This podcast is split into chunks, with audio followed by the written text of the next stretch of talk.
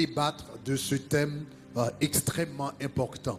Donc, euh, ce soir, juste pour, euh, pour commencer, donc, je voudrais vous donner ce premier sous-thème, le secret de l'expansion divine. Donc, ce soir, nous allons parler du secret de l'expansion divine. Et le secret, nous le trouvons dans Deutéronome chapitre 5, le verset 16. Donc je vais vous demander de tourner avec moi dans Deutéronome chapitre 5, le verset 16. Et ce texte nous parle d'un grand secret euh, pour l'expansion divine. Deutéronome chapitre 16. Voilà, c'est ça, chapitre 5, le verset 16. Lisons ensemble, lisons ensemble. Honore ton père et ta mère, comme l'Éternel, ton Dieu, te l'a ordonné, afin que tes jours se prolongent et que tu sois heureux dans le pays que l'Éternel, ton Dieu, te donne. Honore ton père et ta mère comme l'Éternel ton Dieu te l'a ordonné, afin que tes jours se prolongent et que tu sois heureux dans le pays que l'Éternel t'a Alléluia. Donc ce soir, nous allons regarder, euh, donc aborder le premier thème ou encore euh, vous donner le premier secret de l'expansion divine. Maintenant, pour pouvoir parler du secret, laissez-moi commencer avec juste cette phrase, cette phrase. Donc je vais énoncer plusieurs phrases et après quoi je vais prendre le temps de les détailler. Mais au fait c'est à peu près six phrases. Donc euh, quand Dieu veut accomplir ses desseins dans une génération, quand Dieu veut accomplir ses desseins dans une génération, premièrement, il appelle un homme. Et quand l'homme, il appelle, premier, un, numéro un, il appelle un homme. Deux, quand il répond, Dieu lui donne une vision. Trois, quand il croit à la vision, Dieu fait alliance avec lui. Quatre, cette alliance fera de lui le père du mouvement que Dieu veut enfanter. Et cinq, cette alliance fera également de lui la source de toutes les bénédictions qui seront attachées à cette vision. Donc je vais reprendre, je reprends les phrases. Numéro un. Euh, donc quand Dieu veut accomplir ses desseins dans une génération, premièrement, il appelle un homme. Donc dans le livre euh, euh, d'Ésaïe, il a dit, je cherche un homme afin que je ne les détruise pas. Dieu est toujours à la recherche d'un homme. Quand Dieu veut accomplir ses desseins dans une génération, premièrement, il appelle un homme. Deuxièmement, quand cet homme répond à l'appel de Dieu, Dieu lui accorde une vision. Troisièmement, s'il croit à cette vision, Dieu fait alliance avec lui. Et cette alliance, quatrièmement, cette alliance fera de lui le père du mouvement que Dieu veut enfanter. Et cinquièmement, cette alliance fera également de lui la source de toutes les bénédictions qui seront attachées à cette vision. Donc maintenant, je vais expliquer. La meilleure façon de, euh, de d'illustrer ce concept ou encore ces phrases, c'est de regarder la vie d'Abraham. Nous allons regarder ces phrases ou encore la manifestation, la manifestation de ces vérités dans la vie d'Abraham. Maintenant, pour commencer, peut-être je dois vous donner un peu, un peu d'arrière-plan pour pouvoir comprendre l'histoire d'Abraham. En réalité, tout, tout, toute la Bible peut être résumée en trois mots. La Bible, de Genèse à Apocalypse, peut être résumée en trois mots. Trois mots très simples. Numéro un, génération. Deuxièmement, dégénération. Troisièmement, régénération. Donc l'histoire, du salut, toute la Bible, la venue de Jésus-Christ, etc., de, du Genèse à Apocalypse, l'histoire du salut de Genèse à Apocalypse peut être résumée en trois mots génération, dégénération, régénération. numéro un, génération. Le mot génération signifie origine, signifie commencement. Donc, euh, donc euh, la Bible commence avec les origines. La Bible nous dit, voici les origines euh, de la terre. Voici les origines des cieux et de la terre. Voici les origines de l'homme. Donc, Genèse chapitre 1 et 2 donc, pourrait être titré Génération. C'est le commencement de toute chose. Donc, Genèse chapitre 1 parle du, de la création de l'univers. Genèse chapitre 2 parle de la création de l'homme. Donc, c'est la Genèse, c'est la génération. C'est là où tout a commencé. En Genèse chapitre 3, la dégénération a commencé. Puisque Genèse chapitre 3 parle de la chute de l'homme. La Genèse chapitre 3 parle de l'introduction du péché dans le monde. Donc dans Genèse chapitre 3, donc vous avez la dégénération de l'homme. Dans Genèse chapitre 4, vous allez avoir la dégénération de la famille. Parce que nous allons, dans Genèse chapitre 4, nous allons avoir l'histoire euh, de Caïn et d'Abel. Il y aura envie et jalousie dans la famille. Il y aura un, un meurtre dans la famille. Donc Genèse chapitre 3 parle de la dégénération de l'homme. Genèse chapitre 4 et 5 parle de la dégénération de la famille. Donc ça commence tout d'abord avec euh, euh, la jalousie entre, Caïn, entre Caïn et Abel. Et Genèse chapitre 5 va dire euh, un tel enfanta un tel et il mourut. Un tel enfanta un tel et il mourut. C'est la dégénération au niveau de la famille. Genèse chapitre 6, c'est la dégénération de la 6, 6 jusqu'à 9 c'est la dégénération de la société. Donc nous allons avoir, dans Genèse chapitre 6, donc vous allez voir euh, que la terre est arrivée à une dimension de méchanceté, que la Bible dit que Dieu ne pouvait plus regarder la terre, donc il a dû détruire la terre. Donc Genèse chapitre 6 à 9 parle du déluge. Et Genèse chapitre 10 et 11 parle de la dégénération des nations. Donc dans Genèse chapitre 10, vous avez une liste de nations en Genèse chapitre 11, vous avez le problème de la tour de Babel où les hommes se sont révoltés contre Dieu. Donc en réalité, toute l'histoire de la Bible, comme j'ai dit, peut être résumée en trois mots. Numéro 1, génération. Donc Genèse chapitre 1 et 2, c'est la génération. Genèse chapitre 3 jusqu'à 11, c'est la dégénération, la dégénération de l'homme, la dégénération de la famille, la dégénération de la société, la dégénération des nations, etc. Maintenant, en Genèse chapitre 12, le plan de régénération, Dieu commence avec son plan, son programme de régénération.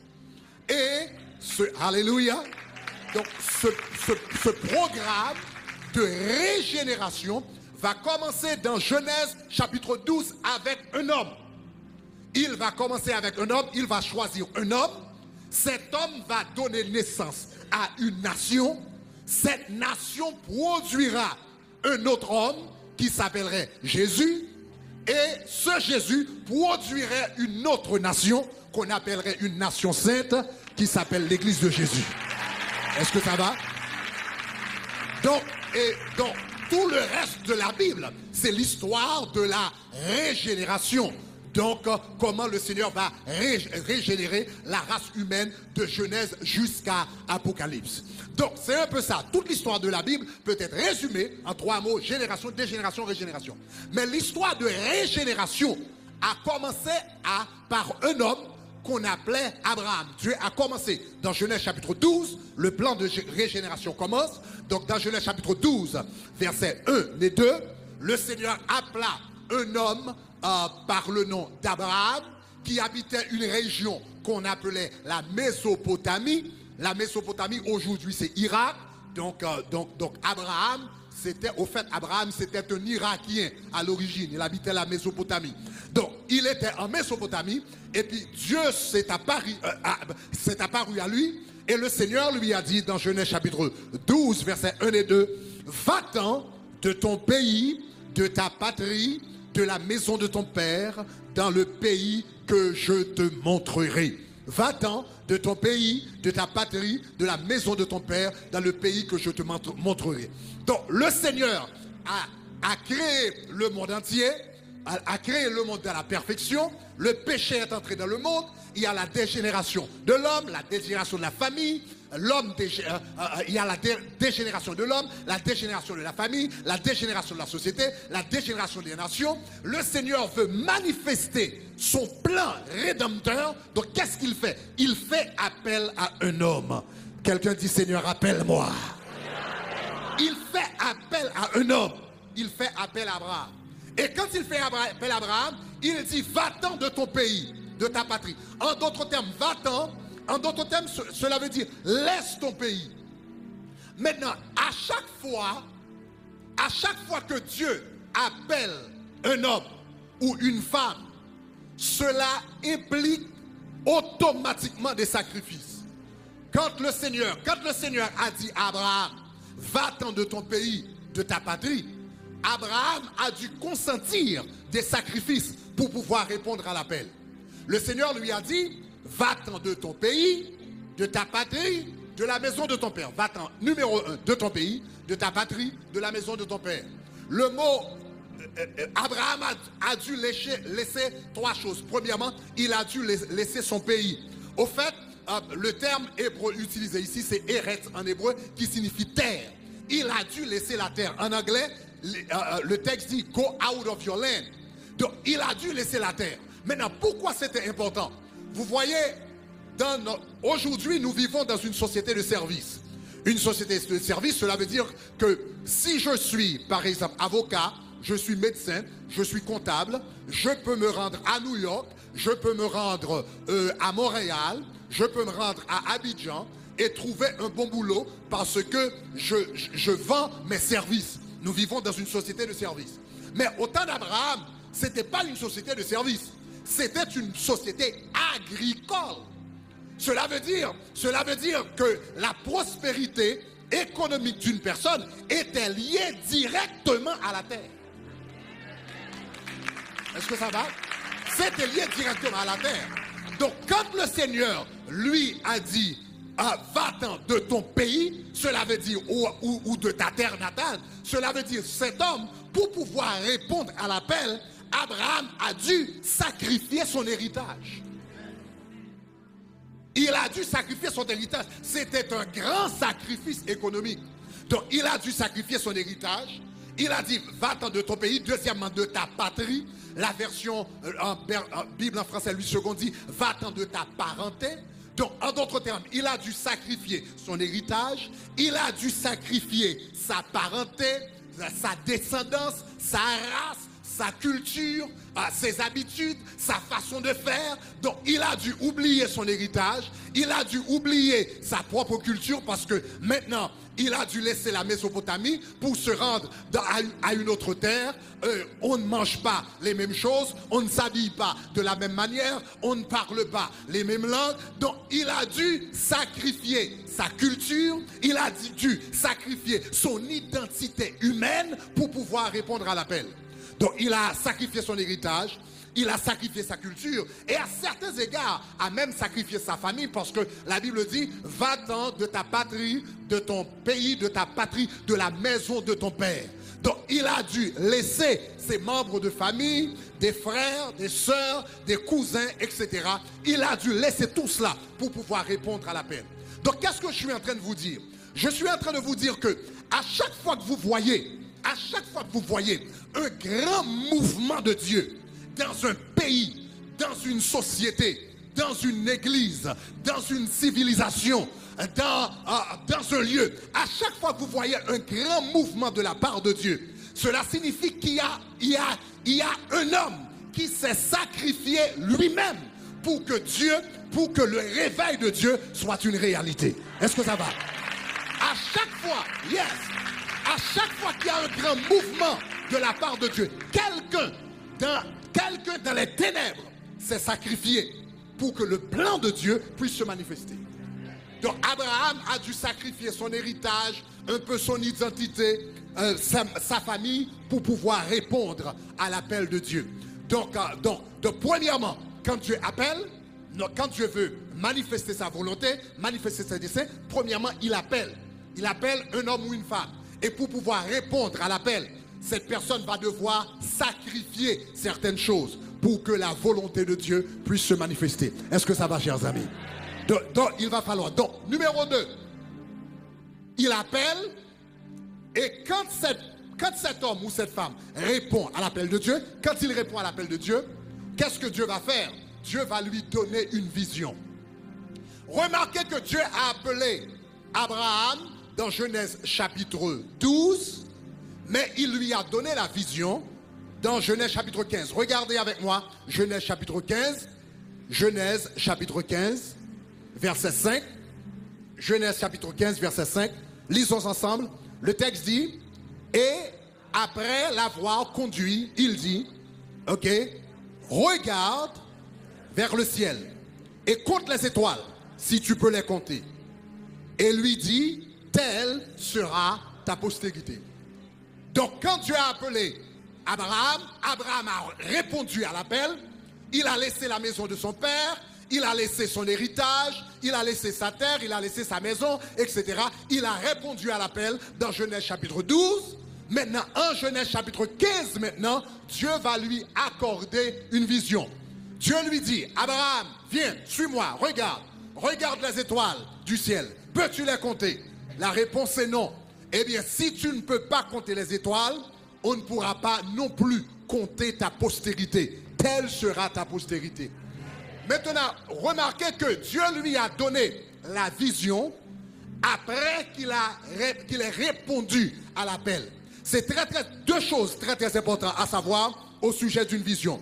Numéro un, Dieu donne toujours, Dieu donne toujours la vision après avoir répondu à l'appel et non pas avant.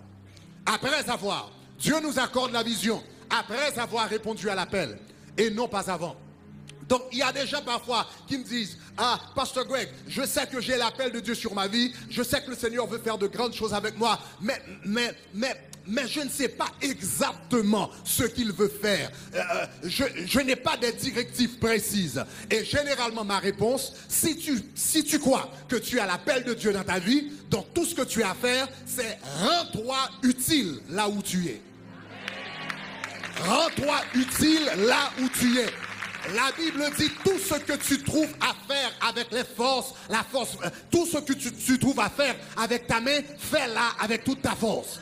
Donc, donc, donc, donc tu n'as pas, c'est pas important, c'est pas nécessaire d'avoir une idée précise au commencement, mais si tu as la chance de nettoyer la chair, tu nettoies la chair. Si on te donne l'opportunité d'aider avec les toilettes, tu aides avec, les toilettes. Si je peux me rendre, si je peux faire du bénévole dans le ministère de protocole, je fais du bénévolat dans le ministère de protocole. Rends-toi utile là où tu es et pendant que tu es en train de servir le Seigneur, il va te donner la vision parce que tu as répondu à l'appel. Quelqu'un dis-moi gloire. Dis-moi gloire. Dis-moi gloire. Dis-moi gloire. Donc généralement, quand le Seigneur t'appelle, quand le Seigneur t'appelle, au commencement, tu n'auras pas tu n'auras pas toutes les idées claires. La vision ne sera pas claire. Les idées ne seront pas claires. Le Seigneur te donnera cette conviction intérieure qu'il veut t'utiliser, qu'il veut faire du chemin avec toi, qu'il veut marcher avec toi. Maintenant, toi, tu te rends disponible, tu te rends, euh, euh, tu te rends disponible, tu te rends libre pour pouvoir servir le Seigneur, tu te rends utile là où tu es, et pendant que tu es en train de servir, le Seigneur va raffiner la vision, il va aiguiser la vision, il va préciser ses directives dans ta vie parce que tu as répondu à l'appel. Dis-moi gloire si tu as compris. Donc, premièrement, le Seigneur te donne la vision, généralement après avoir répondu à l'appel et non pas avant. Deuxièmement, la deuxième chose qu'il faut savoir au sujet de la vision que Dieu te donnera, c'est que Dieu va toujours te donner une vision qui te paraît impossible. Si la vision te paraît possible, une vision qui est humainement possible n'est pas digne de Dieu. Je reprends. Une vision qui est humainement possible n'est pas digne de Dieu. Le Seigneur va te donner toujours une vision qui te paraît impossible, une vision qui te, euh, euh, une vision, qui te paraît de la folie, et c'est à ce moment que tu sauras que ah, ça vient de Dieu. Maintenant, le Seigneur a appelé Abraham, il lui a dit, Abraham, regarde, regarde, regarde les étoiles. Peux-tu les compter? Non. Si tu peux les compter, si tu peux les compter, alors, euh, euh, peux-tu les compter? Non. Donc, De la même manière qu'on ne peut pas compter les étoiles, on ne pourra pas compter tes enfants. On ne pourra pas compter ta postérité.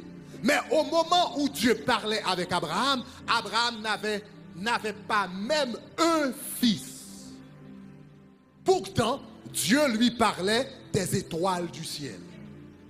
Donc, à chaque fois, à chaque fois que tu vois que Dieu est en train de faire de grandes choses dans une génération, dans une église, dans une communauté, premièrement, il y a non seulement quelqu'un qui a répondu à l'appel, qui a consenti des sacrifices, mais il y a également eu quelqu'un qui a osé croire l'impossible.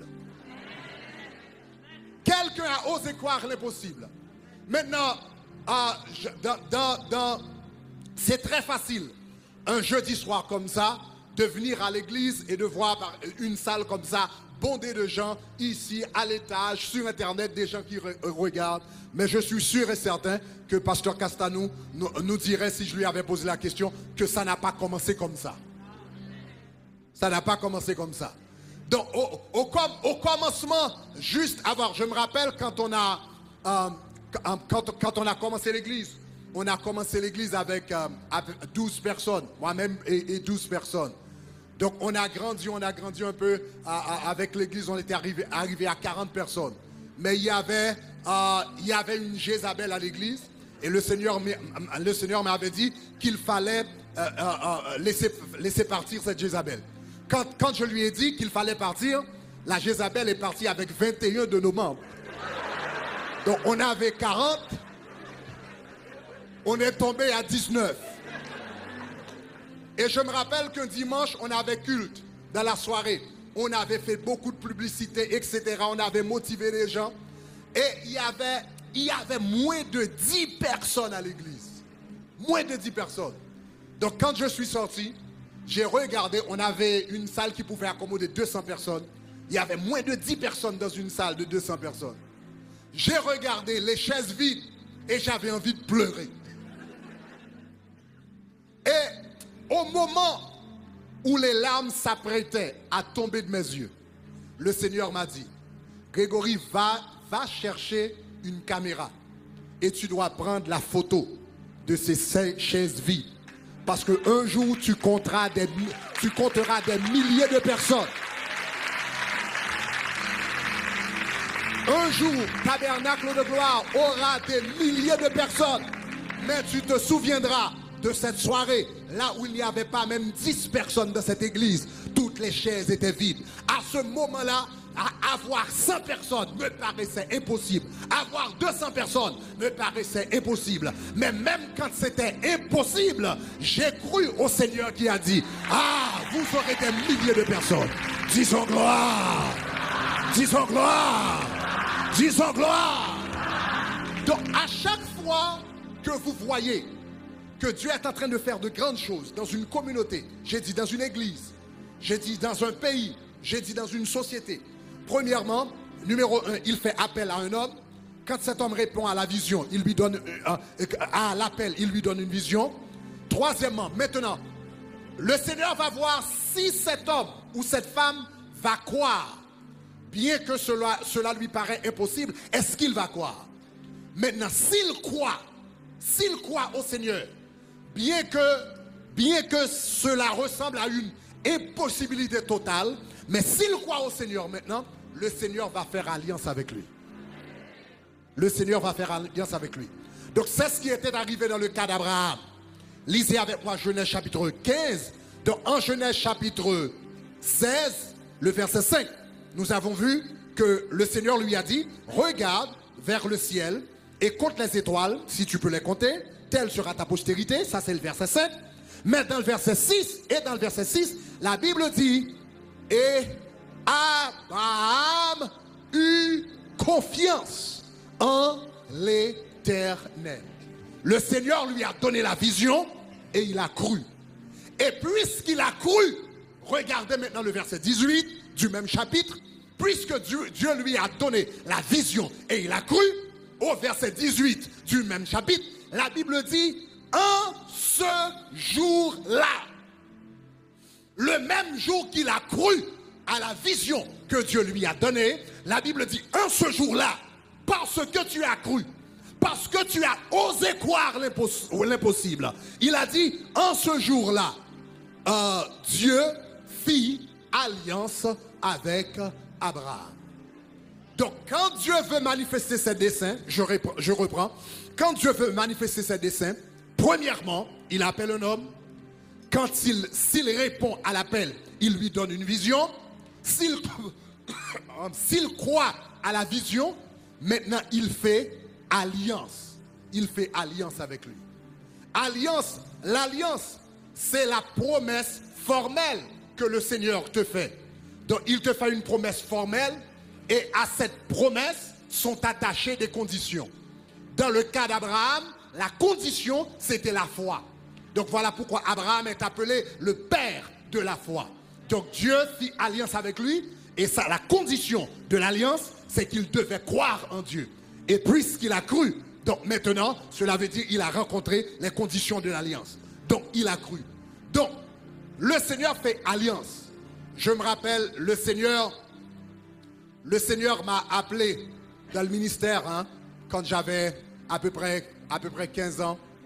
J'étais, euh, je, marchais dans les rues de New York, à Brooklyn, New York, j'avais à peu près 15 ans.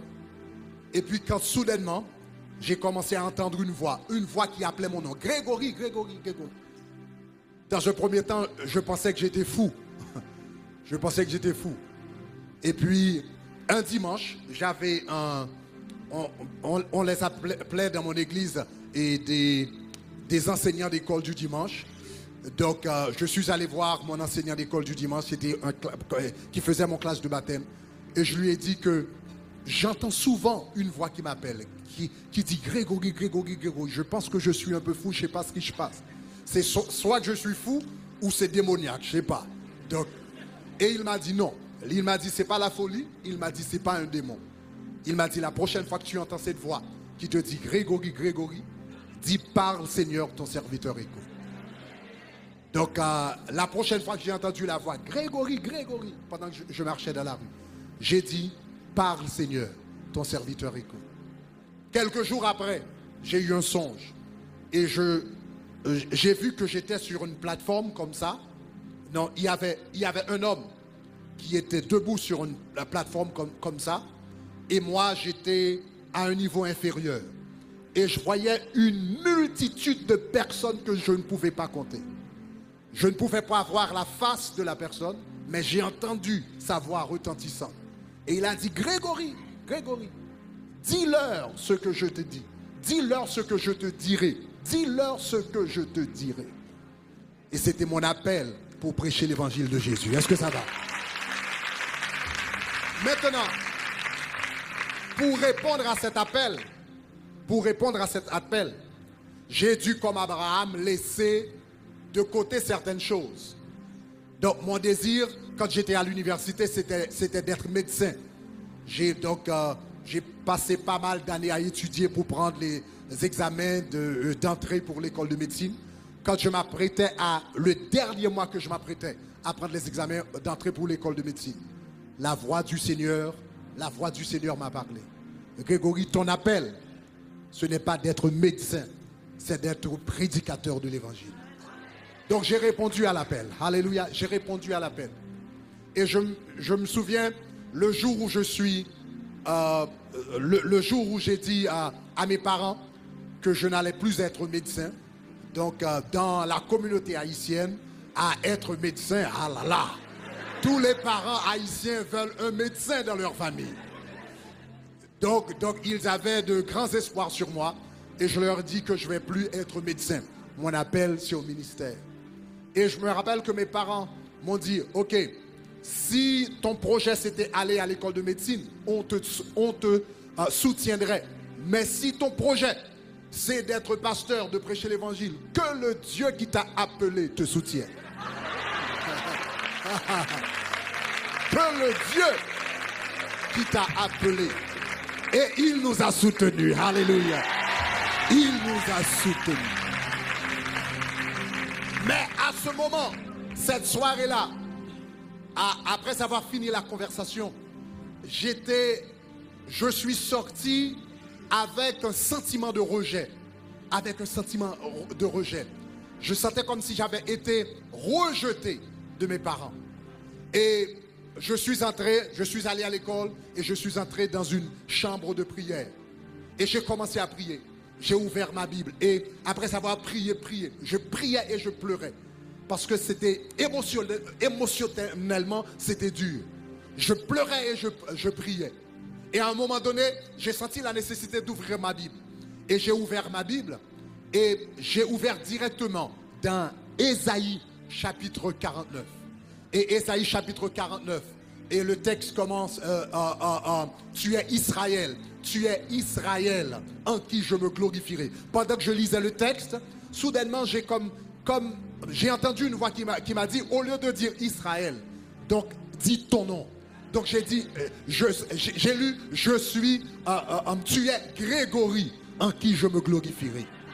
Et soudainement j'ai commencé à lire ce chapitre. Et ce chapitre m'a réconforté. Ce chapitre, Esaïe chapitre 49, tout ce qui est sorti de mon ministère est sorti de ce chapitre.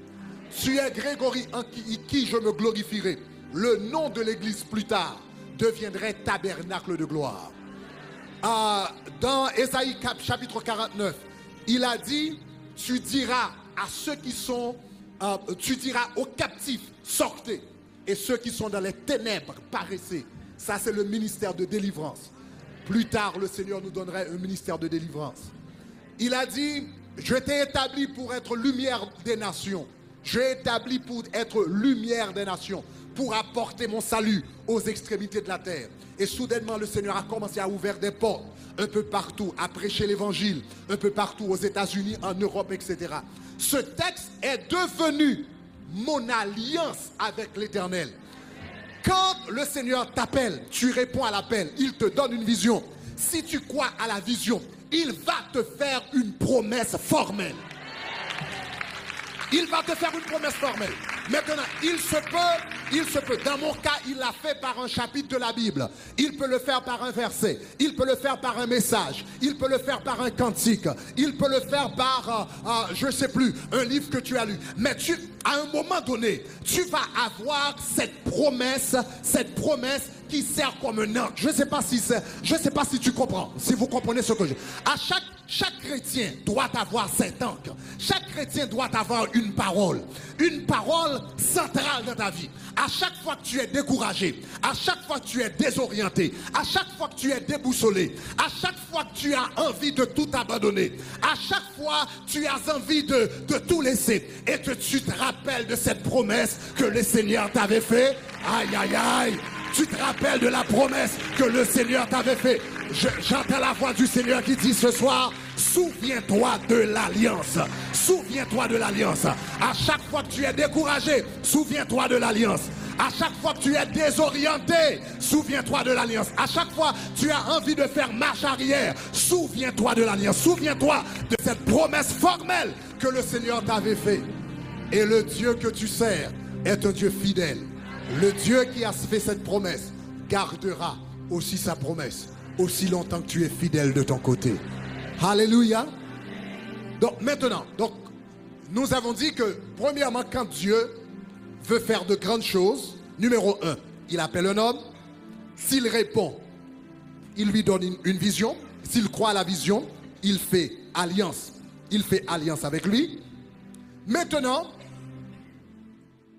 cette alliance que Dieu fera avec lui, cette alliance que Dieu fera avec lui, cette alliance fera de lui le père du mouvement, le père de ce que Dieu veut enfanter dans sa génération. Regardez avec moi, le Seigneur a appelé Abraham dans Genèse chapitre 12, en Genèse chapitre 15, il, fait, il lui donne une vision, il croit et il fait alliance avec lui. Maintenant, en Genèse chapitre 17, regardez quelque chose, Genèse chapitre, Genèse, chapitre 17, versets 4 et 5. Genèse chapitre 17, versets 4 et 5. Genèse chapitre 17, ok, versets 4 et 5. Lisons ensemble. Voici mon alliance. Ça, c'est le Seigneur qui est en train de parler à Abraham. Il dit, voici mon alliance que je fais avec toi Et il dit, voici mon alliance que je fais avec toi. Tu deviendras père d'une multitude de nations. On ne t'appellera plus Abraham, mais ton nom sera Abraham, car je te rends père d'une multitude de nations. Mais, mais, regarde le commencement du verset, verset 4, regardez le verset 4 à nouveau. Il a dit, voici mon alliance que je fais avec toi, tu deviendras père. Tu deviendras père sur la base de l'alliance que j'ai fait avec toi, tu deviendras père d'une nation. Est-ce que ça va? Est-ce que ça va? Donc, premièrement, il appelle quelqu'un. Il appelle un homme. S'il répond à l'appel, maintenant il lui donne une vision. S'il croit à la vision, il fait alliance avec lui. Et c'est cette alliance qui fera de lui le père du mouvement de ce que Dieu veut enfanter dans sa génération parce qu'il a appelé un homme et il a fait alliance avec lui. Et cet homme avec qui il a fait l'alliance sera le père de ce qu'il veut enfanter dans cette génération. Donc soudainement, nous allons comprendre quelque chose. C'est vrai que parfois, euh, euh, nous, utilisons le terme père. Parfois, nous utilisons euh, le, le terme père dans un contexte social. OK? Parfois, quelqu'un qui est âgé, etc., nous appelons quelqu'un qui est âgé père, etc., etc. Mais dans le sens spirituel du terme, le terme père, dans le sens spirituel euh, euh, du terme, est très, très spécifique. Dans la Bible, dans la Bible, on n'est on pas nécessairement un père spirituel parce qu'on est âgé. On n'est pas nécessairement un père spirituel parce qu'on est collaborateur depuis longtemps. On n'est pas nécessairement un père spirituel, euh, même parce qu'on est fidèle. On n'est pas nécessairement un père spirituel parce qu'on s'est prêché, on s'est prophétisé, etc. Un père spirituel, ce qui fait un père spirituel, un père spirituel, c'est quelqu'un qui donne naissance à une vision. Est-ce que ça va? Donc, en réalité, dans le sens biblique du terme, dans le sens biblique, pas dans le sens social hein, ou dans le sens culturel, mais dans le sens biblique du terme, une vision en réalité n'a qu'un père. Le père, c'est celui qui a donné naissance à la vision. Donc le père, en réalité, euh, un père, c'est quelqu'un qui donne naissance à quelque chose qui n'existait pas auparavant. Est-ce que ça va? Quand Dieu a appelé Abraham, il lui a dit, je te ferai père des nations. Il a dit, je change ton nom parce que tu seras père d'une multitude de nations. Ton nom sera plus Abraham, ton nom sera Abraham parce que je te fais père. Abraham est appelé père parce qu'il a donné naissance à une nation qui n'existait pas auparavant.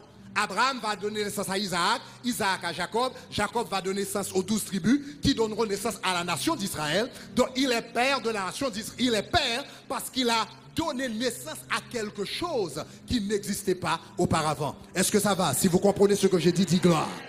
Donc il y a père dans le sens culturel ou social, qui est bien, mais il y a père dans le sens spirituel dans le sens spirituel, le père d'une vision, c'est celui qui a enfanté la vision. C'est celui qui a reçu l'appel, qui a consenti des sacrifices, qui a eu une vision, qui a cru à la vision et avec qui Dieu a fait alliance pour que cette vision soit une réalité. Maintenant, c'est un père. Dis-moi père. Donc, maintenant, je reprends. Quand Dieu veut accomplir quelque chose dans une génération, premièrement, il appelle, un homme. Deuxième, quand il répond, il lui donne une vision. Quand il, s'il croit à la vision, euh, donc il fait alliance avec lui. Et cette alliance fera de lui le père du mouvement, de ce que Dieu veut accomplir dans sa génération. Maintenant, cette alliance fera non seulement de lui le père de ce mouvement, mais cette alliance fera de lui également, cette alliance fera de lui également la source de toutes les bénédictions qui seront attachées à cette vision. Je reprends. Non seulement il sera le père de la vision, mais cette alliance fera également de lui la source de toutes les bénédictions qui seront attachées à cette vision. Donc quand Dieu a appelé Abraham, dans Genèse chapitre 12, il a dit, va-t'en de ton pays, de ta patrie, de la maison de ton père, dans le pays que je te montrerai.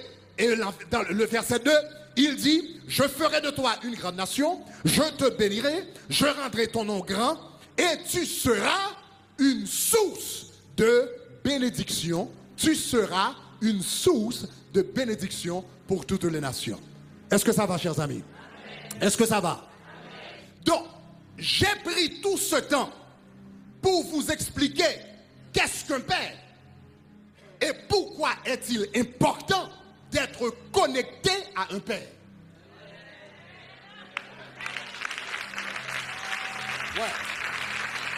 J'ai pris tout ce temps pour vous expliquer qu'est-ce qu'un père et pourquoi est-il important d'être connecté avec un père. Donc quand Dieu veut faire quelque chose de grand, il appelle quelqu'un, il appelle un homme, et cet homme va devoir faire des sacrifices, oublier, sacrifier ses projets, ses désirs, ses ambitions personnelles, sacrifier des choses qu'il aime pour pouvoir répondre à l'appel. Quand il répond à l'appel, Dieu va maintenant donner des directives spécifiques. Il va donner une vision, une vision qui va le dépasser. S'il croit en Dieu, Dieu va faire alliance avec lui. Et cette alliance fera de lui le père de ce mouvement, le père de ce que Dieu veut faire. Et maintenant, en tant que père, il deviendra la source de toutes les bénédictions attachées à cette vision. Maintenant, quand tu t'attaches à lui, tu t'attaches à une source de bénédiction pour ta vie, pour ta famille, pour ton entreprise, pour ton ministère, car il a dit, je ferai de toi une source de bénédiction. Dis-moi gloire. Dis-moi gloire. Dis-moi gloire.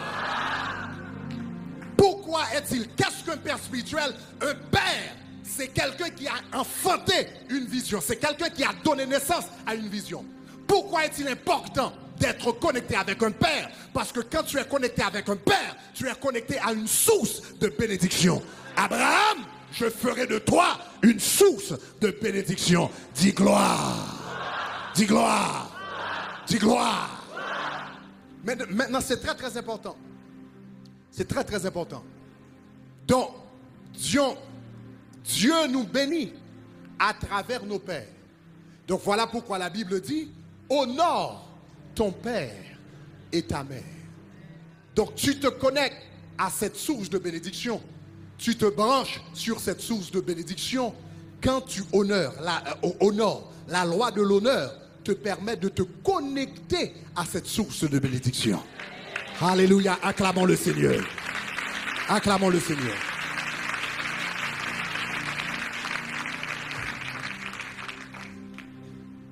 L'une des raisons pour lesquelles il y a beaucoup d'églises qui ne grandissent pas, c'est parce qu'il y a beaucoup de leaders qui n'ont pas de père. Il y a beaucoup de pasteurs, il y a beaucoup de dirigeants qui n'ont pas de père. Vous voyez, implanter une église et faire grandir une église, c'est un combat spirituel. Je reprends. Implanter une église, faire grandir une église, faire avancer une église, c'est du combat. Et c'est du combat spirituel, c'est la guerre spirituelle. Jésus a, dit, je bâtirai mon église. Et il a dit, les forces de l'enfer ne prévaudront point. Les forces du séjour des morts, qui est traduit par enfer, Sheol, enfer, les forces de l'enfer ne prévaudront point contre elles. Je bâtirai. Donc cela veut dire, cela veut dire, je bâtirai mon église. D'un côté, je bâtirai mon église. De l'autre côté, il y aura les forces, les portes du séjour des morts ou les portes de l'enfer. Donc cela veut dire, pour, pour bâtir une église, il faut pouvoir prévaloir contre les portes de l'enfer contre les portes du séjour des morts. Donc bâtir une église, c'est un combat spirituel.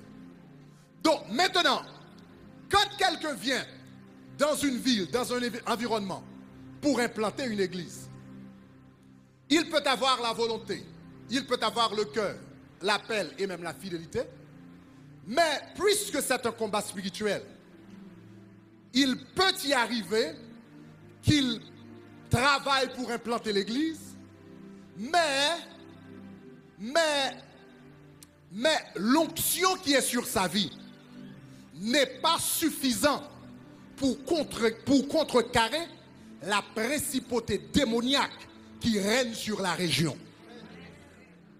Donc soudainement, il va avoir des difficultés. Parce que, vous voyez, de la même manière dans le monde, dans, l'armée humaine, dans le monde physique, il existe des grades. Dans le monde spirituel, il existe également des grades. Donc je sais que, vous le savez. Donc dans le monde spirituel, il existe également des grades. Dans l'armée, par exemple, dans l'armée, dans, euh, euh, euh, dans ce monde, il y a par exemple, il y a des sergents, il y a des capitaines, il y a des colonels, il y a des majors, il y a des généraux, etc. Des généraux, etc. Donc, ce sont des grades qui existent dans le monde physique. De la même manière que dans l'armée physique, dans le monde physique, il y a des grades. Capitaine, sergent, capitaine, colonel, etc., etc., etc. Dans le monde spirituel, il existe des grades. Donc, un croyant, un pasteur peut arriver dans une région et il veut implanter une église. Il veut commencer une œuvre. Il veut commencer un ministère. Mais spirituellement, dans le monde spirituel, il est un dans le monde spirituel, il est un sergent. Mais le démon qui règne sur la ville est un major.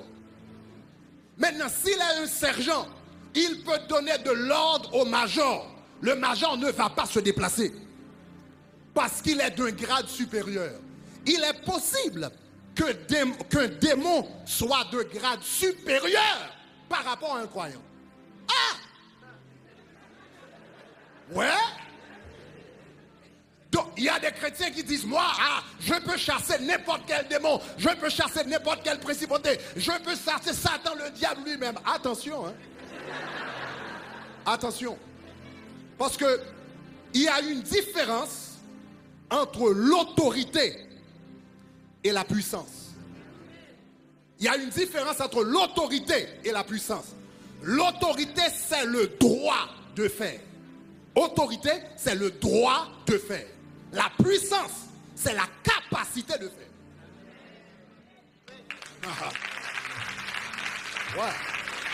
L'autorité, l'autorité, c'est le droit de faire. Et la puissance, c'est la capacité de faire. Maintenant, euh, le chrétien a, euh, un chrétien a autorité sur toutes les forces du diable et sur Satan lui-même. Pourquoi? En vertu de sa position en Jésus-Christ, car il est assis dans les lieux célestes, au-dessus de toute autorité, de toute domination, de tout nom qui peut être nommé dans le cercle présent et dans le cercle à venir. Ça, c'est l'autorité, ça, c'est le droit. Tu as le droit de chasser n'importe quel démon, tu as le droit de chasser Satan le diable, tu as le droit de chasser n'importe quelle principauté, mais cela ne veut pas dire exactement que tu as nécessairement la capacité. Pour avoir la capacité, il te faut la prière, mon frère. Il te faut le jeûne, mon frère. Il te faut le sacrifice, mon frère. Il te faut l'obéissance, mon frère. Il te faut faire du chemin avec Dieu. Ah, il faut faire du chemin avec Dieu il ne faut pas confondre l'autorité euh, et, la puissance. Donc, voilà. Donc, il y a des grades dans le monde spirituel. Nous avons vu ça dans le livre de Daniel. Dans le livre de Daniel, la Bible a, dit que Dieu a envoyé un ange pour apporter un message à Daniel, parce que Daniel était en train de jeûner. Il a envoyé un ange pour apporter un message. L'ange a reçu la réponse dès le premier jour où Daniel a prié, tu as envoyé la réponse. Et l'ange, dans les lieux célestes, a rencontré un autre ange que la Bible appelle le prince de la puissance, le prince de Perse. Le prince de Perse. Le prince de Perse l'a résisté 21 jours. Le mot prince ici, donc quand vous regardez dans la version grecque de l'Ancien Testament, qui s'appelle la Septante, quand tu regardes ce texte dans la Septante, le mot, le mot ici, prince de Perse, c'est archon. C'est de ce mot que vous avez archange. Donc là où elle dit dans le texte, le prince de la puissance de l'air ou le chef de la puissance de l'air, tu, pourras le tu pourrais le traduire, pas le chef de le, le prince de Perse ou le chef de Perse, tu peux le traduire l'archange de Perse. Donc voilà, le Seigneur a envoyé un ange. Celui qui apportait le message était un ange. Mais dans les lieux célestes, il a rencontré un archange. L'archange était de grade supérieur. Et puisque l'archange est de grade supérieur, pendant 21 jours, il a lutté avec l'archange. Il n'a pas pu passer pour délivrer le message. Donc pour lui, pour pouvoir libérer le passage, donc on a dû faire appel à l'archange Michael. Parce que lui, il avait le grade. Lui, il avait le grade pour pouvoir vaincre euh, le prince de la puissance, euh, le, prince de Perse. Donc, il existe des grades dans le monde, spirituel. Donc, tu peux commencer un travail, tu commences une, œuvre dans une région, mais toi, tu es un sergent. Et le démon qui règne dans, cette région-là, c'est un major. Donc tu dis au nom de Jésus, va-t'en, je prends autorité, etc. Donc la principauté, le démon te regarde. Parce que c'est d'un rang supérieur. C'est ce qui arrive à un homme quand il n'a pas de couverture spirituelle. Donc maintenant, et soudainement, tu passes des années à travailler. Tu passes des années à travailler, à travailler, à travailler, à, bosser. Et rien n'avance parce que tu n'as pas la grâce à ce moment de ta vie, à cette étape de ta vie. Tu n'as pas la grâce pour faire déplacer cette principauté. Mais par contre, maintenant, si ce même sergent, maintenant, se met sous la couverture de général, s'il se met sous la couverture de général, quand il dit au major de se déplacer, soudainement, il ne parle plus au nom du sergent, il parle au nom du général, il a la puissance de général, il a la force de général, il a l'autorité de général. Donc, si vous remarquez dans la Bible, vous allez remarquer le Nouveau Testament. Si vous remarquez de très près, vous allez remarquer que les pasteurs dans l'Ancien Testament fonctionnaient sous la couverture d'un apôtre. Parce que Timothée était pasteur, Tite était pasteur, mais il était sous la couverture de l'apôtre Paul.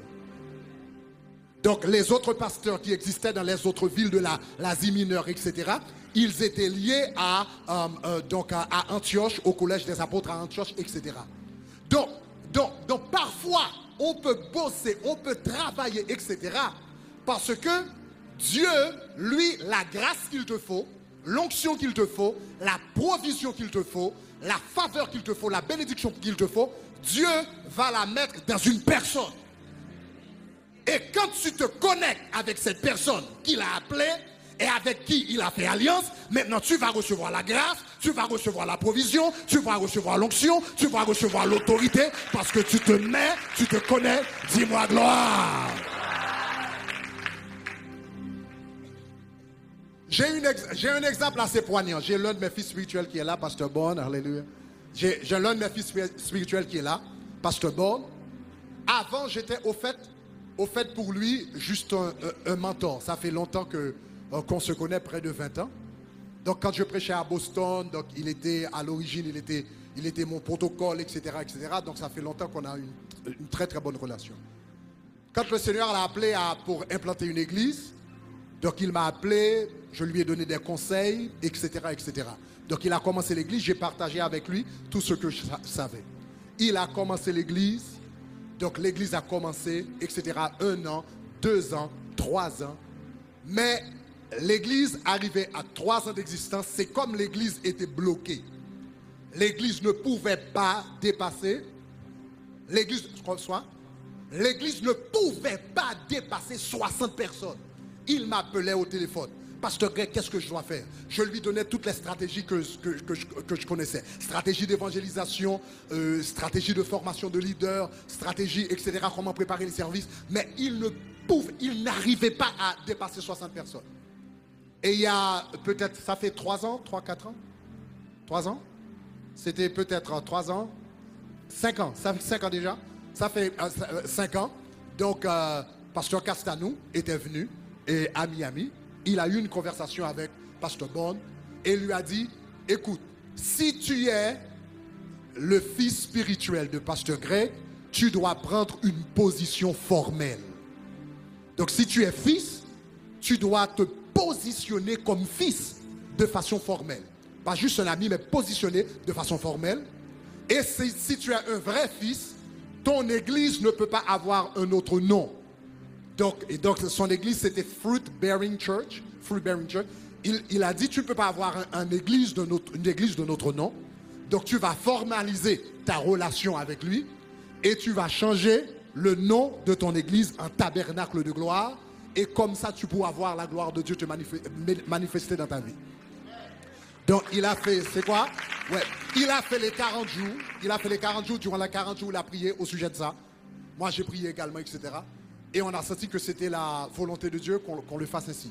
Donc il est venu, on a formalisé un peu euh, cette, relation de père euh, et fils. Donc il a dit, pas, tu n'es pas seulement un ami, un mentor, mais tu es un père dans ma vie, etc., etc. Il a changé le nom de l'église. Maintenant, dans l'espace de trois mois, dans l'espace de trois mois, cette église qui ne pouvait pas grandir, qui ne pouvait pas dépasser 60 personnes pendant trois ans. Il avait tout essayé. Pendant trois ans, il ne pouvait pas dépasser 60 personnes. Dans l'espace de trois mois, il avait eu 500 personnes. Dans l'espace de trois mois. L'é- L'église, soudainement, l'église a commencé à grandir. À la fin de l'année, à la fin de l'année, il avait 1000 personnes. À la fin de l'année. Il a seulement dit que je veux me me mettre sous ta couverture. Soudainement, il avait, il a fait les mêmes choses. Il n'y avait rien qui avait changé vraiment. C'était les mêmes techniques, les mêmes choses, les mêmes, la même équipe d'adoration, les mêmes messages, etc. Tout était le même. Mais soudainement, il s'est branché, il s'est connecté. Et la grâce que Dieu a mise sur ma vie, gloire à Dieu, soudainement a commencé à faire. Je vois la grâce de Dieu sur ta vie. Je vois la grâce de Dieu sur ta vie. Je vois la gloire de Dieu sur ta vie. Je vois la grâce de Dieu sur tes finances. Je vois la grâce de Dieu sur ta famille. Dis-moi gloire. Un père est une source de bénédiction. Une source de bénédiction pour ta vie spirituelle. Une source de bénédiction pour ta vie financière. Une source de bénédiction pour ta vie familiale. Une source de bénédiction pour ta vie émotionnelle. Une source de bénédiction pour ta vie sociale. Il a dit Abraham, je fais alliance avec toi. Maintenant, je ferai de toi une source de bénédiction. Tous ceux qui se connectent avec toi seront bénis à travers toi. Dis-moi gloire. Dis-moi gloire. Dis-moi gloire. Donc voilà pourquoi la Bible dit, honore ton père et ta mère. Quand tu honores, tu honores ton père. Tu te connectes avec la bénédiction, avec la grâce qui est dans la vie de cette personne. Maintenant, maintenant, suivez-moi. Le texte dit, non seulement le texte dit, honore ton père, mais le texte dit, honore ton père et ta mère. Et ça, c'est très, très important. Parce que souvent, nous nous focalisons sur le père. Nous parlons souvent du, père spirituel, de la bénédiction qui est attachée à la vie du père spirituel. Et parfois, nous oublions la mère. Mais la Bible dit, honore ton père et ta mère. Honore ton père et ta mère. Donc cela veut dire, si tu veux te connecter à la vision, à, la, à la- aux bénédictions, à l'onction, à la grâce, non seulement tu te connectes au Père, mais tu te connectes à la mère. Pourquoi? Parce que on ne peut pas avoir, on ne peut pas, pas avoir un Père sans Ouais. Aussi puissant, aussi puissant qu'un homme puisse être, aussi génial qu'il puisse être, aussi intelligent qu'il puisse être, il ne peut pas donner la vie à un enfant par lui-même. Pour avoir un père, il faut une mère. Donc voilà pourquoi la Bible dit dans Ésaïe chapitre 51, verset 2, Ésaïe chapitre 51, verset 2, le texte dit, le Seigneur dit, Ésaïe chapitre 51, verset 2, portez, lisons ensemble, portez les regards sur Abraham, votre père, et sur Sarah, qui vous a enfanté. Alléluia. Portez votre regard sur Abraham. Parfois, nous nous focalisons sur Abraham et nous oublions Sarah. Et ça, c'est une grosse erreur. Parce qu'il a dit, et dans le reste du texte, il a dit sur Sarah qui vous a enfanté, car lui seul j'ai appelé, et lui seul j'ai appelé, et il a dit, je l'ai béni et multiplié. Abraham ne peut pas être multiplié s'il n'y a pas une Sarah dans sa vie.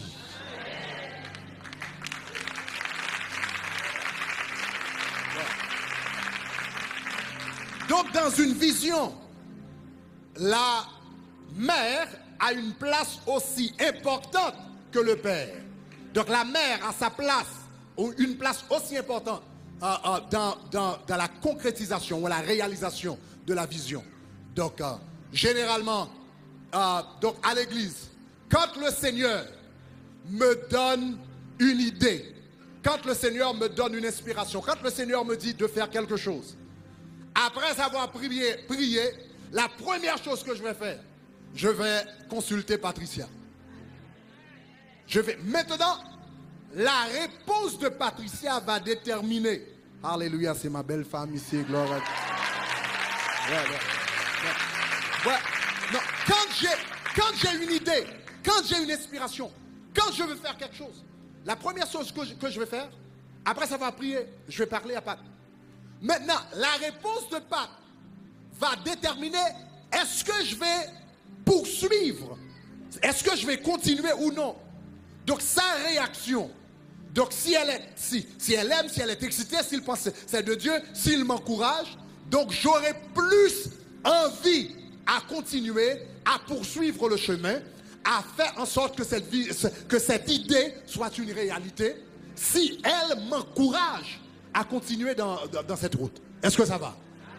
Maintenant, si elle est un peu réticente, maintenant, moi aussi, je vais être un peu réticent. Je vais commencer à dire, waouh, est-ce que ça vient de Dieu? Peut-être je dois prier un peu plus par rapport à cela, etc., etc. Il y a l'un des livres, euh, j'ai écrit plusieurs livres quand même, mais de, tous mes livres, le plus connu, c'est euh, Jézabel mise à nu.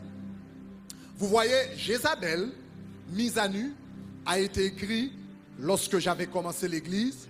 Et en ce moment-là, j'étais à l'école également, j'étais à la fac. Donc, pendant, pendant que je dirigeais l'église, j'étais à la fac. Euh, donc, et puis j'avais, quelques jours de vacances. Donc, euh, quelques jours de vacances pour euh, à peu près 10 jours de vacances. Et donc, c'était en décembre, il y avait la Noël qui arrivait, la fin d'année, etc. Et j'avais à peu près 10 jours. Mais je sentais que dans mon cœur que je devais écrire un livre sur Jézabel. Parce que Dieu m'avait donné des révélations, etc. etc. Donc j'ai dit, Pat, je sens dans mon cœur, je, je sens qu'il faut écrire un livre. Mais j'ai dit que, au fait, je suis à, l'université. Donc c'était au fait à, la faculté de droit. Donc cela veut dire c'était donc l'école de droit ça prend ça, ça prend des, heures des heures des heures d'études. Donc j'étais à l'école à la fac de droit donc j'étudiais je dirigeais l'église, donc j'avais vraiment pas de temps à la maison. Donc j'avais seulement 10 jours, 10 jours, 10 jours, et après ces 10 jours, je devais me focaliser sur la Noël, la fin d'année, et retourner à l'école. Donc j'avais seulement 10 jours.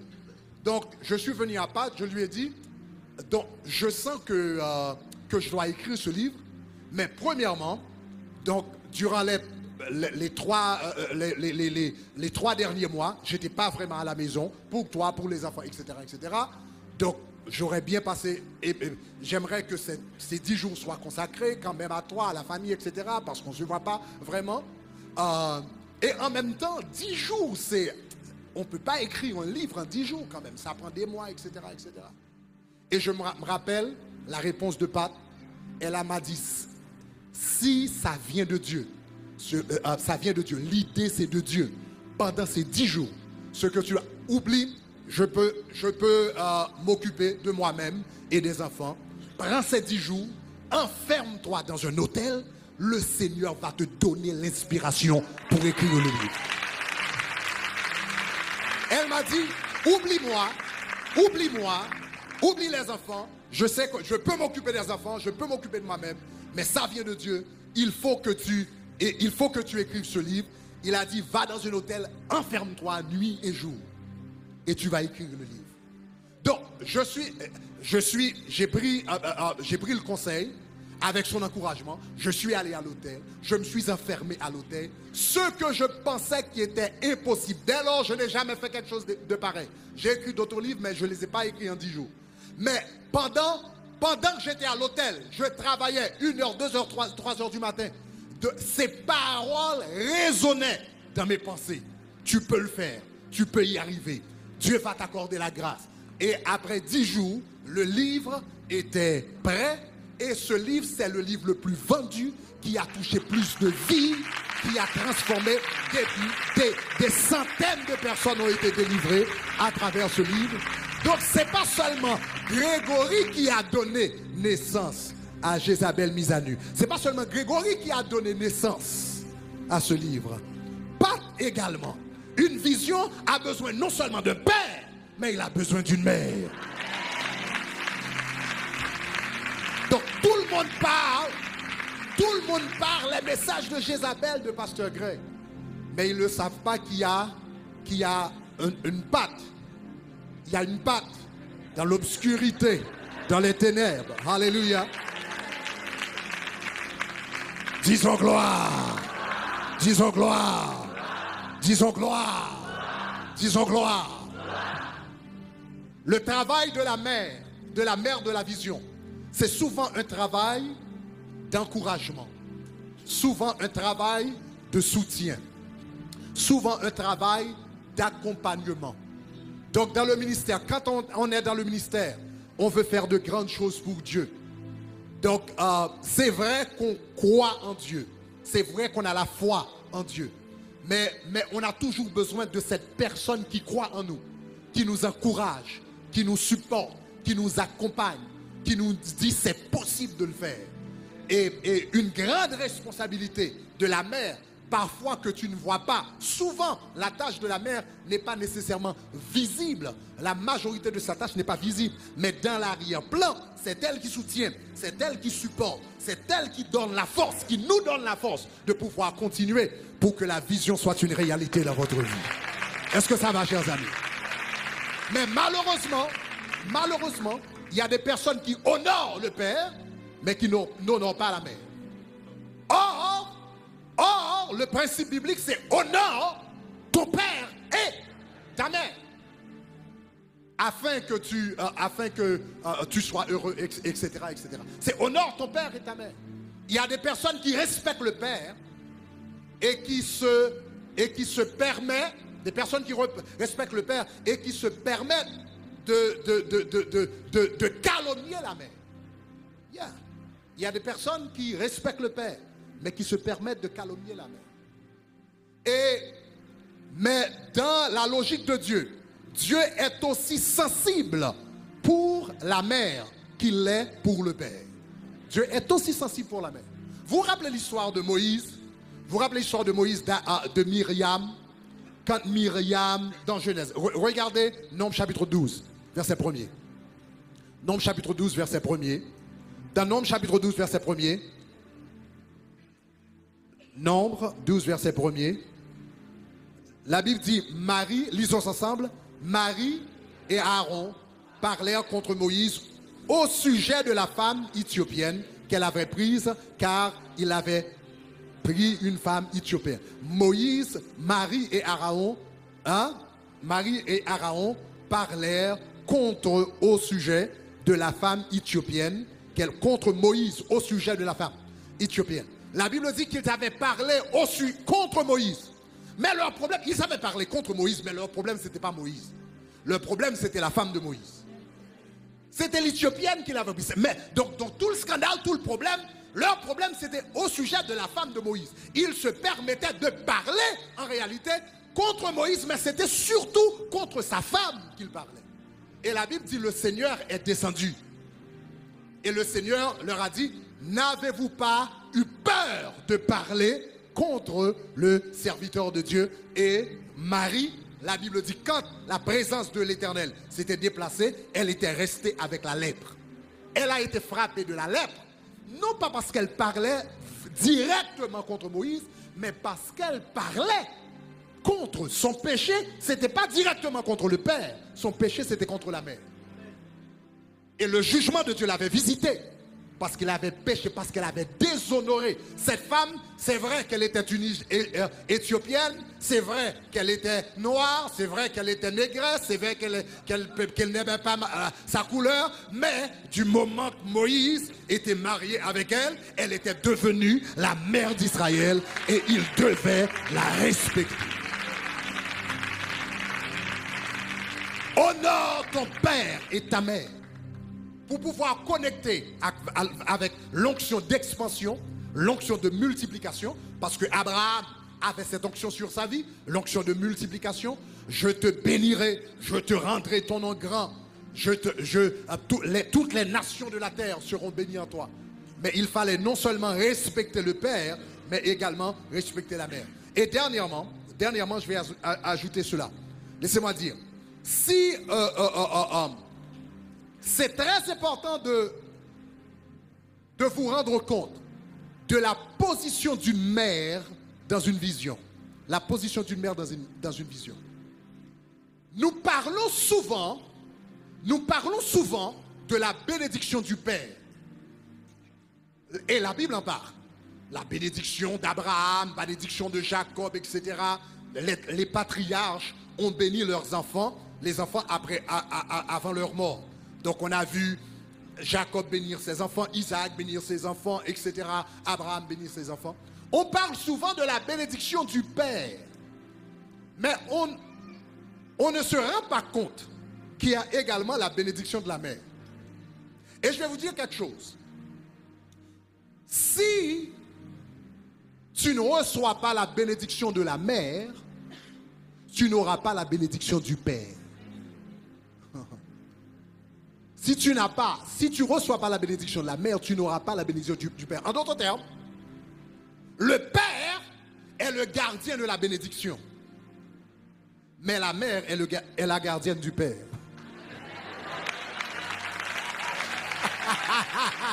je, reprends, je reprends. Le Père, le Père est le gardien. C'est le Père qui garde la bénédiction. Le Père, c'est lui qui garde la bénédiction. Mais celui qui garde le Père, c'est la mère il a la bénédiction dans sa main. Mais celui qui donne accès au Père,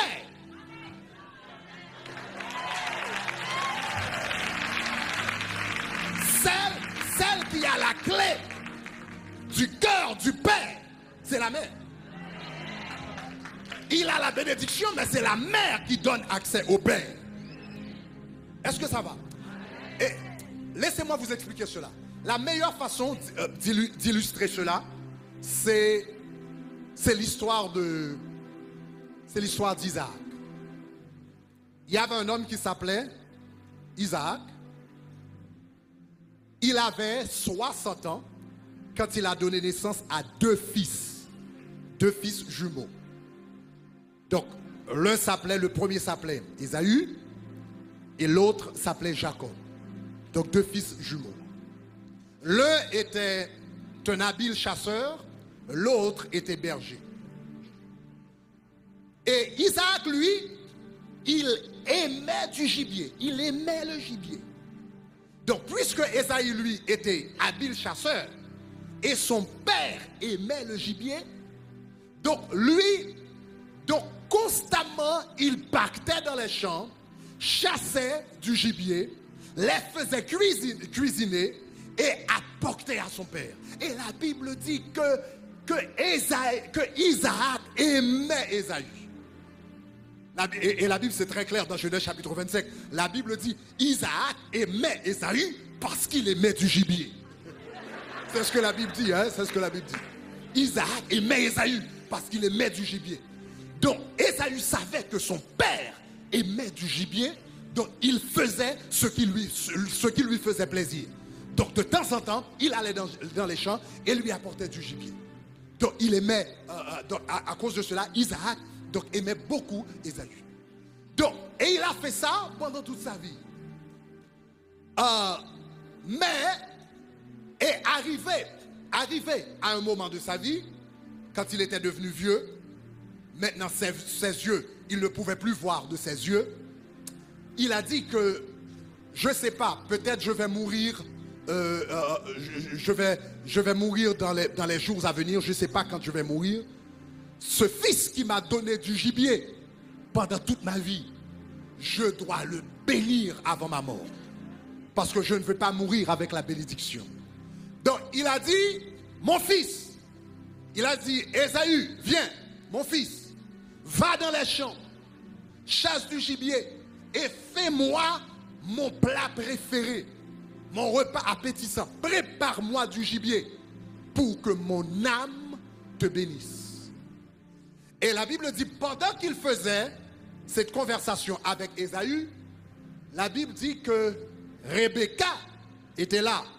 Elle était dans la cuisine, elle faisait ses affaires, mais elle écoutait également la conversation. Et elle a appelé, elle a appelé euh, Jacob. Il a dit, Jacob, j'ai entendu ton père dire qu'il veut, j'ai entendu ton père dire qu'il veut bénir Esaü. Il veut passer la bénédiction. Il veut relâcher la bénédiction. Et elle a dit, mon fils, écoute-moi, va dans les champs. Et elle a dit, va chercher du gibier. Et moi, je vais préparer pour ton père, afin que ton père te bénisse. Le choix d'Isaac, c'était Esaü. Mais le choix de Rebecca, c'était Jacob. Esaü Isaac aimait Esaü, mais Rebecca aimait Jacob. Donc, donc, dans la cuisine, dans la cuisine, Rebecca a donné sa bénédiction.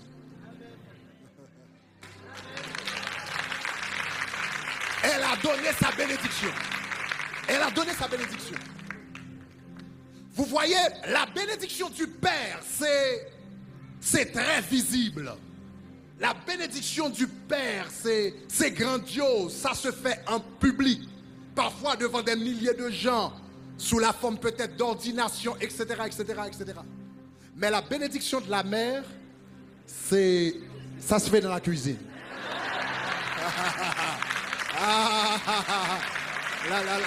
ouais.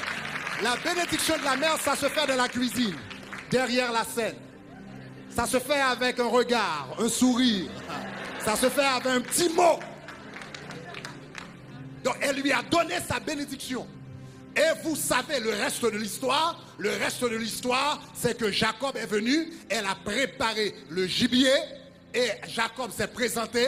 Et quand elle s'est présentée, Isaac a été, Isaac en quelque sorte a été trompé et il a relâché la bénédiction et Jacob a été béni à la place d'Ésaü. Mais le problème, le problème, la grande question, c'est que on dit qu'Israël, on dit que Jacob a été trompé. Humainement parlant, oui. Mais divinement parlant, non. Du point de vue de la terre, oui. Mais du point de vue du ciel, non. Parce que Ésaü ne pouvait, pas relâcher la bénédiction si le ciel ne l'avait pas approuvé. Est-ce que ça va? Vous vous rappelez un homme, vous vous rappelez un homme, aucune transaction spirituelle ne peut se faire dans ce monde si le ciel ne donne pas sa marque d'approbation. Vous vous rappelez l'histoire de Matthias il y avait un homme dans le Nouveau Testament qui s'appelait Matthias, qu'on a choisi comme un disciple. Les hommes l'avaient choisi comme disciple, etc. On a entendu parler de Matthias dans, dans Actes des Apôtres, chapitre 1er, je crois. Et puis c'est la dernière fois qu'on avait entendu parler de lui. Ils ont choisi Matthias. On n'a jamais entendu parler de Matthias. Pourquoi? Parce que l'homme avait choisi Matthias, mais Dieu ne l'avait pas choisi. Est-ce que ça va? Conséquemment, conséquemment, conséquemment, Conséquemment, donc, si la transaction a été faite, et on dit euh, qu'il a été trompé, mais le ciel a donné son saut d'approbation à la transaction spirituelle qui a été faite. Donc, soudainement maintenant, Esaü, Esaü, qui avait droit légitime en tant que premier-né, il avait, il avait droit, le droit d'aînesse, il avait droit au sacerdoce, il avait droit au, à, l'héritage, il avait droit à une double portion. Lui qui était un candidat légitime a tout perdu, a tout perdu. Donc Jacob maintenant est devenu euh, est devenu le choisi de Dieu, la lignée de Dieu, la lignée promise. Donc Jacob donnerait naissance aux douze tribus qui donneraient naissance à la nation d'Israël. Et Ésaü, lui, deviendrait Édom, une nation païenne. Mais la lignée messianique devait passer par Ésaü. Ce jour-là, il a perdu la lignée messianique. Donc le ciel a approuvé la transaction qui a été faite. Le Seigneur a changé la lignée messianique et l'a accordé à Jacob de préférence. Alors nous nous posons la question, quelle était donc l'erreur d'Ésaü? L'erreur d'Ésaü, c'est qu'il se contentait de faire plaisir au Père.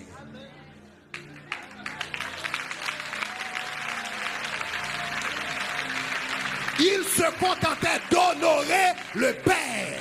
Il se contentait d'élever le Père. Aussi longtemps que mon Père est content, peu importe ce que pense ma mère, peu importe, etc., etc. Il se contentait d'apporter du gibier au Père. Il a dit, ok, le gibier fait plaisir à mon Père Isaac, mais il ne s'est jamais posé la question, mais qu'est-ce qu'il fait plaisir à ma mère? Le gibier fait plaisir à mon père, mais il ne s'est jamais posé la question, mais qu'est-ce qu'il fait plaisir à ma mère? Et soudainement, donc maintenant, comme j'ai dit, donc, ah, ah, ah, le père est détenteur, détient la bénédiction, mais celle qui donne accès au père, c'est la mère. Donc lui, elle a posé son seau, jeté son dévolu sur Jacob et Dieu a approuvé la transaction parce qu'Ésaü avait violé un principe biblique. La Bible n'a pas seulement dit honore ton père, il a dit honore ton père et ta mère. Il avait honoré le père, mais il n'avait pas honoré la mère. Dis-moi gloire. Je termine avec ceci. Quelques années de cela, j'ai lu une biographie euh, du pasteur Adeboé. J'ai lu une biographie du pasteur Adeboé. Et le pasteur Adeboé, la, la première fois que j'ai entendu parler de lui et de son ministère, de son œuvre, j'ai dû faire un voyage au Nigeria pour voir si c'était vrai. Parce qu'on m'a dit que c'est une église qui, euh, qui peut, son église peut accommoder un million de personnes assises. Donc, l'église, l'intérieur de l'église, c'est 5 km par 5 km. Quand, quand, euh, quand des personnes se donnent au Seigneur, ils sont obligés, les personnes dans la congrégation qui se donnent au Seigneur sont obligés de prendre un bus à l'intérieur de l'église pour pouvoir venir parce que quelqu'un qui se trouve en arrière s'il commence à marcher, ça va, prendre à peu près 30 à 45 minutes pour arriver à l'hôtel devant. Donc quand j'ai entendu ça, je me suis dit, je dois aller moi-même aller au Nigeria pour voir ça. Donc quand je suis euh, euh, arrivé, j'y suis allé, donc il y a à peu près trois ans, j'étais étonné. Non seulement j'avais vu ce sanctuaire de, peu près un million de personnes, mais j'ai vu un autre qui pouvait accommoder 3 millions de personnes et qui était encore en construction. Donc on a, dit quand, quand il aura fini avec, ça accommoderait à peu près 5 millions de personnes assises. Donc l'église, l'église a à peu près 8 millions membres. 8 millions membres un peu partout à travers le monde. La population d'Haïti, c'est 10 millions de personnes. Donc une église de 8 millions de membres, c'est 80%.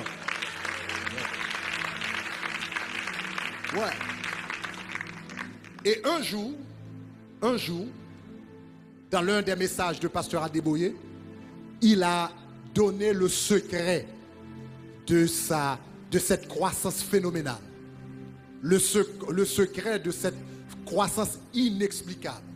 Certains ont dit que c'est un génie, certains ont dit qu'il prie, beaucoup, d'autres disent qu'il jeûne beaucoup, d'autres disent qu'il est, etc., etc. Mais il a dit, il a dit, pour lui, il a dit, je suis où je suis aujourd'hui.